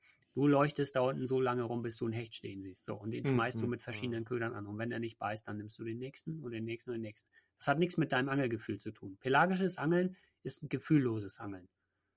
Das ist so. Du fängst Ja, te- Fische te- in Momenten. Angeln, ja. Ja, genau, du fängst ja. Fische in Momenten, wo du denkst, Alter, normal hätte ich hier jetzt irgendwie keinen Wurf gemacht. Glas, so, so Platte und Sonne und klar und auf einmal beißt 1,15 Meter Mhm. Hechter. Es geht nur darum, du suchst einen Fisch und den schmeißt du an und dann, äh, das machst du so oft, bis einer beißt. Ne? Da, Wie kann ist man das das, denn- da kann man das erzwingen. Ich glaube, Wie ist das denn mit, äh, wir reden ja gerade über Technik, kann man das Glück sich auch kaufen? Wie ist das mit den, mit den Riesenbooten, mit den Leuten, mit den Booten, wo mit drei Echoloten? Haben die mehr Chancen, da einen guten Platz äh, zu erreichen, als die Leute wie ihr mit einem kleineren Boot? Ja, also ich denke ja, das ist auf jeden Fall hilfreich. Also das zum einen, dann die Technik zu haben, ja, und die aber auch benutzen zu können. Das gehört ja auch noch ganz massiv dazu. Äh, ich kenne viele, die haben äh, große Echolote und Boote und wissen überhaupt nichts damit anzufangen. Die machen das alles an und dann ist das fertig. Ne? Aber das, das ist es ja nicht. Du musst das ja auch benutzen können. Ne? Also das ist ganz wichtig, dass du damit, und das ist total anstrengend. Also wer meint, äh, man braucht nur so ein, so ein äh, großes Boot und Echolot und dann läuft das von ganz alleine. Es gab einen totalen Holzweg. Äh, das wäre wie sich in einem Formel-1-Auto zu setzen und mal eben drei Runden Nürburgring. Das geht garantiert in die Hose. Das überfordert einen total. Äh, da macht man Dinge äh, und man sieht ja so viel, kriegt so viel Input und äh, das ist total komplizierte Technik. Ne? Das ist sehr anstrengend zu benutzen auch. In so einem Tag äh, Panoptics, äh, ob man nun wirft oder pelagisch äh, vertikal angelt, das ist unheimlich anstrengend. Unheimlich. Man sagt ja beim Fußball so, dass das Geld auch die Tore schießt. Und manchmal denke ich dann schon so beim Angeln, ob das Geld auch die Fische fängt, weil wenn du, du hast es ja auch gesagt, wenn ich jetzt ein großes, schnelles Boot habe, bin ich schneller an den Spots. Wenn ich jetzt die Technik habe und sie auch bedienen kann, habe ich ja auch unzweifelhaft Vorteile. Ja. Ähm, Also diese Turniere, die professionalisieren sich ja. Das merkt man in den letzten Jahren ganz deutlich. Die ersten Jahre, die wir da mitgemacht haben, das waren dann überwiegend äh, Holländer, die da gefischt haben. So ein bisschen vertikal geangelt und so, ne, hin und her. Und das Flachwasserangeln auf Hecht, das kannten die nicht. Das war so Wochenende, so eine Freizeitveranstaltung, da nimmt mal teil und guckt mal, was passiert. Jetzt ist das so, tatsächlich fahren Leute schon das ganze Jahr über extra wegen diesen Challenges in dieses Revier zum Trainieren. Also ein hoher Aufwand. Äh, Der hohe Aufwand, siehst du bei allen Teams, die den betrieben haben, der, der zahlt sich auf jeden Fall aus, äh, weil du kennst das Revier ja viel besser. Der kostet natürlich auch Geld, ne? Wenn man sich vorstellt, man äh, muss von, ich weiß nicht, wo man in Deutschland wohnt, mit so einem schweren Boot äh, da erstmal bis zum Haringfleet fahren, 400, 500 Kilometer, äh, da sich eine Unterkunft buchen, dann, wenn du da in Wilhelmstadt an der Tankstelle stehst mit deinem Nitro und du ballerst mal eben für 400, 500 Euro Benzin da in den, ins Boot rein, drei Tage lang für ein paar Barsche, das ist schon heftig, ne? Also das muss man mal, sie- ja, also wirklich krass. Also das äh, macht nicht jeder mal einfach so jedes Wochenende, ne? Und das kommt ja auf das, auf das Boot an, ne? Also wir haben am Tag verfahren so ungefähr für 60 Euro Sprit mit dem kleinen Boot, mit 40 PS Motor. mhm. Da waren Leute bei, ich glaube, die pro Tag 300 Euro, null Problem. Ehrlich, ja. ja. Da freut sich der Hafenmeister. Der freut, der mit einem großen Grinsen kommt er immer jeden Tag in Wilhelmstadt nach der Oh Tour. wei, 16 Uhr war sein Moment. Ey. Da, da wurde getankt. Ja. Für Wie teuer- 2,20 der Liter Benzin. Oh, wie teuer ist denn Oh. überhaupt, wie, wie teuer ist denn jetzt für so einen Otto-Normalangler überhaupt so eine Challenge, wenn ich daran teilnehme? Ja, also du hast ja verschiedene Kosten, die da auftauchen. Also sagen wir mal, du, du angelst nur die drei Turniertage, ja? Kein Training, kein gar nichts. Das ganze Jahr warst du nicht da. Das, sonst müsste man noch mehr deutlicher rechnen. Also nur diese Challenge. Drei Tage. Du musst eine Unterkunft buchen oder ja, es ist halt sinnvoll in diesem Park. Also die kostet so 400, 500 Euro ungefähr, je nach Größe. Mhm. Dann Teilnahmegebühr 750. Dann brauchst du noch Hafen, äh, Liegegebühren am Tag, oh, 20, 30 Euro sowas. Mhm. Ähm, musst ja mit deinem Boot erstmal bis dahin fahren, ne? Das brauchst du. Du brauchst das Boot natürlich auch, das anteilig da irgendwie mit reinrechnen. Äh, und dann die Spritkosten, äh, wenn du da jeden Tag dann eben die paar hundert Euro oder sagen wir mal hundert auf dem Deckel hast. Aber wenn du alles zusammenrechnest, dann musst du abends noch essen gehen und so, weil du kannst ja sich da oder selbst musst einkaufen. Mhm. Keine Ahnung, es kostet halt alles ein bisschen mehr, wenn du extern da unterwegs bist. Also so 3000, 4000 Euro musst du rechnen. Das ist schon ein Hammer, ne? Das ist heftig, ja. Schon.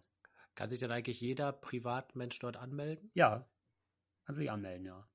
Also das geht natürlich so, wer sich jetzt qualifiziert hat, automatisch fürs nächste Jahr, sind alle die, die die Karte vollgeangelt haben, sind fürs nächste Jahr qualifiziert. Also und danach ja. gibt es eine Warteliste. Dann kann man sich anmelden, aber dann ist nach Warteliste, äh, dann wer so zuerst kommt, mal zuerst oder wonach auch immer das geht. Ne?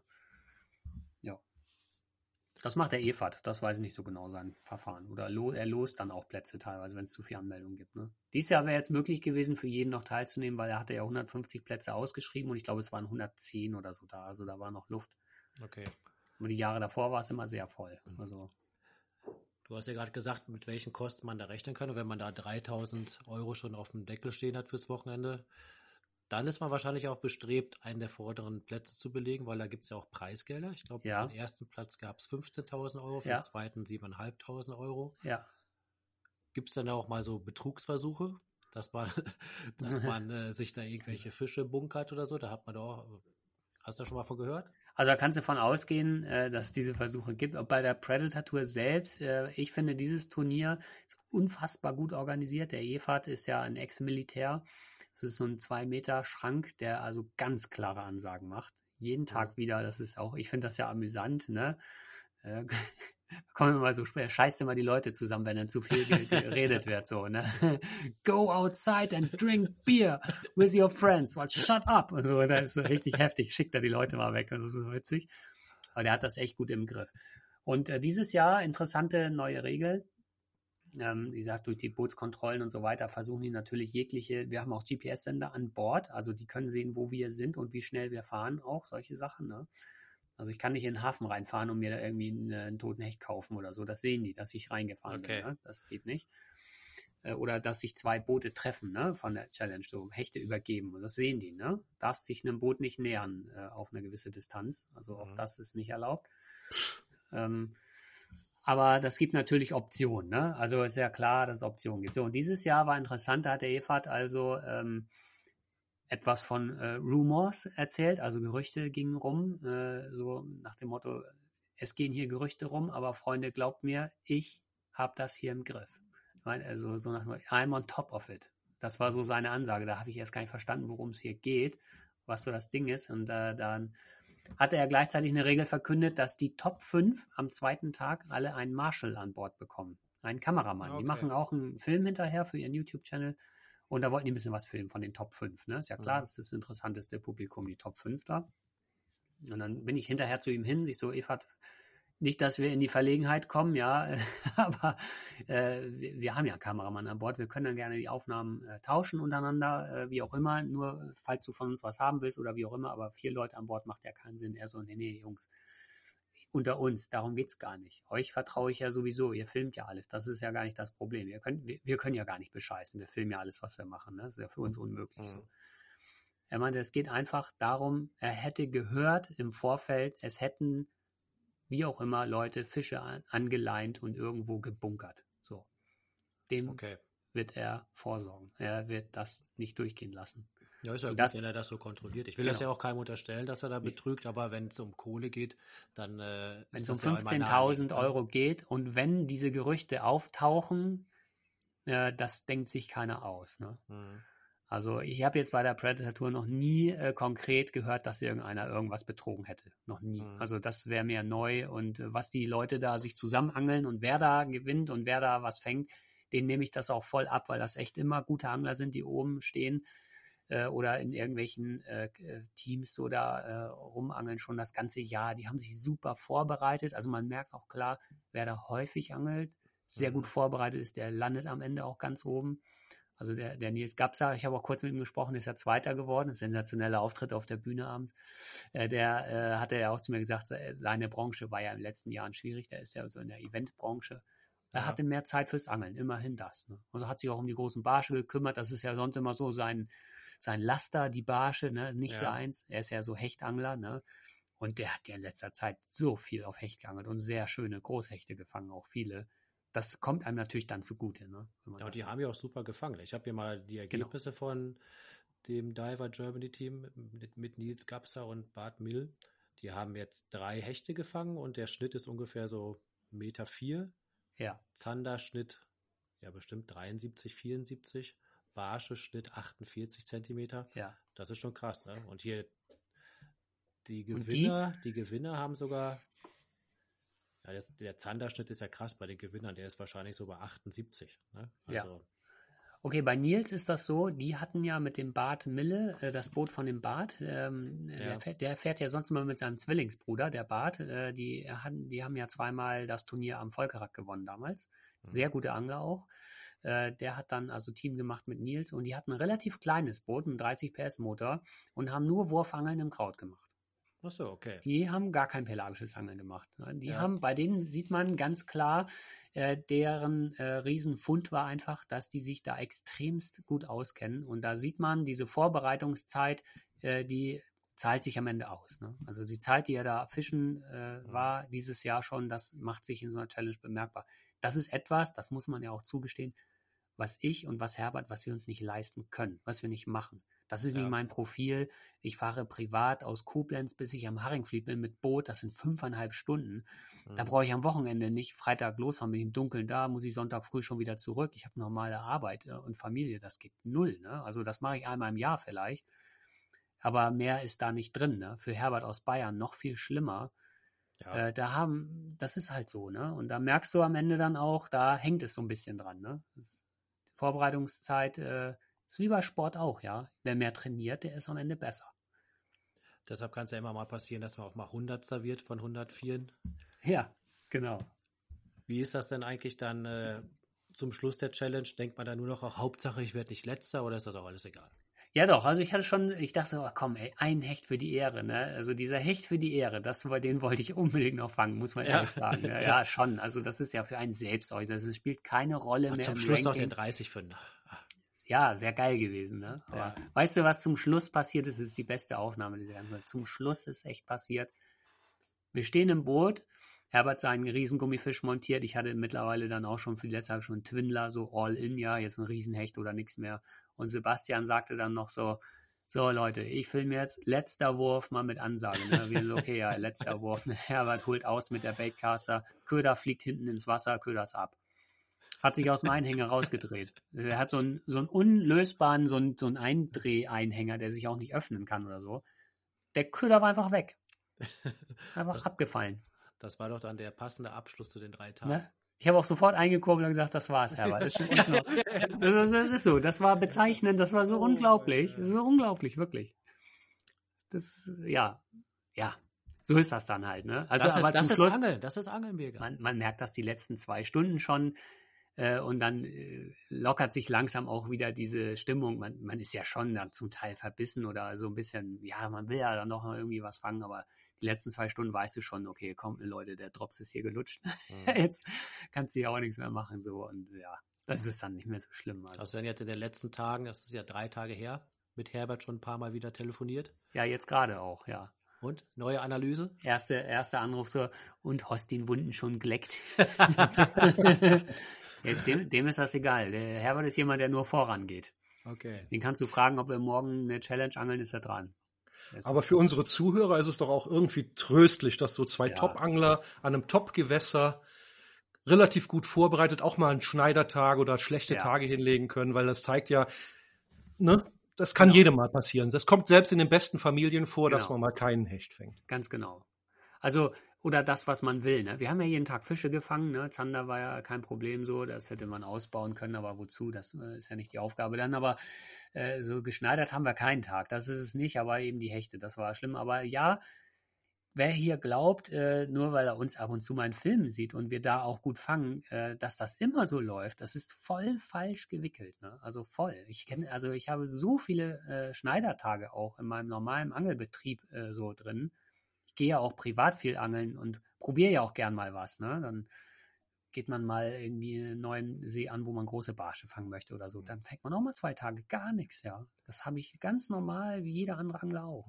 Ja, in den Filmen werden ja immer nur die Fangszenen hintereinander ja. geschnitten. Die Stunden ohne Fisch, die dann dazwischen liegen, die sieht ja meistens keiner. Ne? Ja, die will ja auch keiner sehen. Tot, nee, stimmt, ja, das stimmt. Das ist, das, das stimmt allerdings, ja. Wahrscheinlich, wahrscheinlich war der Angelgott einfach nicht auf eurer Seite dieses Mal. Nee, überhaupt nicht, nee. Aber die Erfahrung lehrt ja, wenn man so schlechte Tage hinter sich hat, dann wird's richtig gut. Also angeln gehen die nächsten Tage. Ja, genau. Das ist so. Ja, ja, das, das ist, so. Äh, wie, ne? wie, umgekehrt, also ne, auf deinen Beißtag, äh, aber andersrum ist das genauso. Ne? Mit dem Glück, das Glück, da gibt's immer nur, nur eine begrenzte Menge von. Ne? Wenn man mal das alles verbraucht hat, dann kommt aber eine Zeit Pech. Ja, genau. Und, und umgekehrt. Ja, das kennst du doch auch, oder? Also so Phasen, äh, da hat man so, da läuft ich weiß, alles. Ich weiß, ich weiß immer, wenn ich einen schönen Fisch gefangen habe, dann freue ich mich drüber. Dann weiß ich aber auch, dass jetzt wochenlang nur Scheiße kommt. Das ist dann so. ja, das ist immer so. Ja, ich weiß das. Das ist so. Das ist so. Ja, ja. Richtig. Und vielleicht findet, äh, finden Herbert und Birger doch noch eine Erklärung für das schlechte Abschneiden. Man weiß es ja nicht. Birger. Ja, also ich habe noch einen Gag am Rande, den muss ich jetzt auch noch loswerden. Also ich, äh, ich darf das auch. Herbert hat gerade gesagt, ich kann das ruhig erzählen. So, pass auf, jetzt kommt, jetzt kommt die Esoterik-Nummer. Ich bin überhaupt kein Typ. Ich bin Wissenschaftler, wer das weiß. ich kann das nicht haben, aber jetzt erzähle ich das. Also, Herbert hatte eine Woche vor dem Turnier Probleme mit der Halswirbelsäule. Er hatte Schmerzen im Nacken, er hatte Lähmungserscheinungen im Arm, er konnte nicht schlafen, er hatte brutalste Probleme, ja. Krankenhaus München hingefahren, MRT gemacht. Das MRT-Bild hat er mir gezeigt. Katastrophe. Das sah aus, als hätte er einen Autounfall gehabt. In der Halswirbelsäule, zwei Bandscheiben komplett auf dem Nervenkanal, drücken drauf. Na klar, hast du dann Lähmungserscheinungen oder irgendwelches Kribbeln und Schmerzen. Die haben im Krankenhaus gesagt, wir können, wir können das nicht mal verantworten, sie jetzt gehen zu lassen nach Hause. Sie werden jetzt heute operiert an der Halswirbelsäule.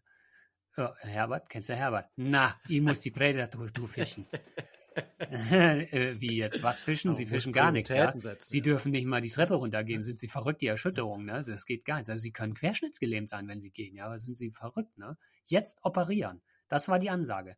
Er hat drei Ärzte aufgesucht, alle das gleiche. So, ach du meine Güte, wie sind sie hierher gekommen überhaupt mit diesem Hals? Ja. So, die Lösung von Herbert. Tipp vom Kumpel. Er ist zum Schamanen gegangen. zu, zu wem? Zu wem? zu einem Schaman. Er ist zu einem Schamanen gegangen. Das hat er uns, das hat Herbert uns erzählt. Sebastian und mir hat er das erzählt. Nach dem, wird's interessant. Nach dem ersten, nach dem ersten Angeltag abends, ja. Da waren wir bei uns in, in, der, in der Unterkunft und er dann so, äh, hatte so ein Bett im Wohnzimmer, lag er da so und hat das erzählt, voller Inbrunst. Ich dachte die ganze Zeit, wo, wann kommt jetzt einer mit der versteckten Kamera raus? So, der Schamane hat mit ihm erstmal zahlt da 220 Euro so und dann äh, ihm erstmal eine Stunde so gesülzt über Gott und die Welt. Der hat ihn nicht mal einmal angefasst, ja. und dann ging das los so mit der, äh, sagen wir mal in Anführungszeichen, Behandlung so. So Hand über den Kopf halten, so die Energie fließt jetzt durch dich. So dieses Zeug halt, ja, wo einer dann sich so voll so, so diese Trance-Hypnose-Nummer. und dann kann man sich das vorstellen. Herbert Ziereis erzählt mir, wie er da sozusagen in Trance fällt und so rumeiert und irgendwie keine Ahnung was macht und es wird warm und keine Ahnung. Ich so, Herbert, du verarscht mich. Ich habe ihn zehnmal gesagt, was erzählst du denn hier für einen Unsinn? Ja, du, was soll das hier alles? Ne? Macht natürlich keinen Sinn, Leute. Die Halswirbelsäule ist Schrott. So, äh, ich habe Sportwissenschaften studiert. Ich sehe das, wenn ein MRT, wenn da Schrott ist. Ja, das war Schrott. Das war schlimm, was ich da gesehen habe. Schockierend. Der ist rausgegangen nach diesen zwei Stunden Behandlung, hatte keine Schmerzen mehr. Der saß bei uns auf dem Boot die Woche. Wir sind Boot gefahren bei vier Windstärken. Jeder weiß, wie es ist, vorne im Boot zu sitzen und die Wellen klatschen mal so richtig von unten dagegen, eine Dreiviertelstunde. Wer da ein Problem mit dem Rücken hat, der flippt aus vor Schmerzen, ja. Ja, oder auch Spinnfischen, die Bela einseitige Belastung. Ne? Und dann das hat er doch brutal. Den, den 30 Zentimeter langen Herbert ja. an der Angel. Ach du meine Güte. Ja, ja. also äh, der war schmerzfrei. Der ja. war da und hatte nix. Dieses MRT-Bild, ich wette, wenn du das heute machst, das sieht ganz genauso aus. Da ist nur das ist nur Schrott im Sand. Das ist nur ja. Psyche, ne? Verrückt. Äh, ja, was, hat der, was hat der Schamane jetzt mit den Hechten zu tun? So. Und dann am zweiten Tag abends, ich so, Herbert, das mit dem Schamane, ist das jetzt wahr oder nicht? Komm, oh erzähl, Gott, oh das kann ja nicht sein jetzt alles hier, ne? Er so, doch, das ist so und so. Er war da voll überzeugt, ne? Ich habe immer, Sebastian guckte mir auch mal an, so von der Seite so, boah, jetzt, was ist das hier jetzt für, ein, für ein Auftritt, ne? So ganz komisch alles. Aber ja, okay, äh, es sprach ja für sich. Ich habe irgendwann gesagt, Herbert, so, pass auf, wenn wir nach Hause fahren gehst du zu dem Schaman und ich will, dass du ihn fragst, ob das der Preis war für deine Halsbesserung, dass wir hier kein Hecht fangen. Ist das sein Werk? Frag ihn. Ich glaube gar nicht an sowas. Mir ist das, dieser Hokuspokus-Kram, das finde ich Aber, albern. aber du zweifelst schon ein bisschen, ich oder? zweifle jetzt. Weil, Man muss ja auch immer ein Opfer bringen, ne? So. Bei so einem Schaman. Vielleicht war, der, vielleicht war das das Opfer, ne? Was ihr bringen Es ist musst. so albern. Alles hat seinen Preis und ich Oh. möchte das jetzt seinem, ja, ich möchte das jetzt wissen, ehrlich. Also die Geschichte gefällt mir, Birger. Die ist unfassbar, wirklich. Ich könnte mich kaputt lachen, wenn ich die, also das, das war Frag mal nach der Adresse, wer weiß, ob wir das nochmal gebrauchen können. ja, Ja, ja, unglaublich, oder? Ja, wirklich, ja. Ja, Es ist mich, unglaublich. Mich amüsiert es doch, dass du jetzt äh, vielleicht dran glaubst. Ja, weil ich auch, muss ich ehrlich sagen, also kannst du reden, wie du willst. Ich habe immer noch keine hundertprozentige Erklärung dafür, dass ich, es kein Hecht gefangen Ich meine, 60er oder so.